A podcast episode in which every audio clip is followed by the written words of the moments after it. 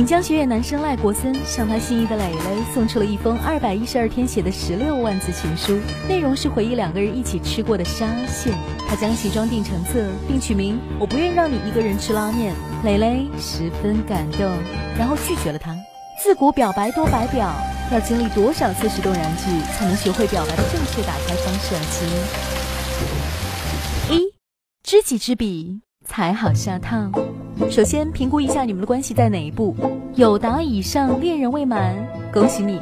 再往前面一点点，他就让你牵手了。这个时候呢，不必拘泥形式，随便一句“我们在一起吧”，他就跟你走了。什么？你们这种状态已经维持两年六个月零七天？那很抱歉的通知你，你已经永远待在朋友区了，朋友。如果你们根本就不熟，你对他的了解呢，仅限身高外貌，那就千万不要贸然说出，知道吗？我好宣你，你宣不宣我？除了让他黑线，从此防备你，没有别的解药喽。这个时候不如努力制造相处的机会，多了解他，也让他多了解你。没有铺垫表白呢，成功机会约等于带套怀孕，记住喽。二，自恋和自卑。是表白大忌，你可能想不通。我身高一七七，体重幺幺七，长相不错，家庭不错，成绩好，体育好，气大活还好，为什么他不喜欢我呢？因为自恋是表白的致命伤啊！凭什么你自认条件不错，他就喜欢你？追他的男人呢，可能条件更好，甚至是来自星星的他呢？恋爱又不是挑光，选卖相最好的就 OK。你有想过他的需求吗？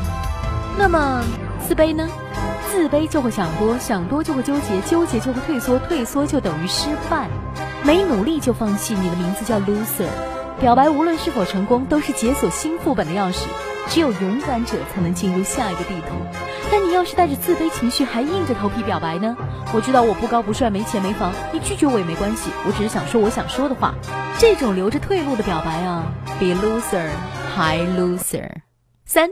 再牛的技术也比不上真情流露。如果技术万能，就不会有石动燃具了，亲。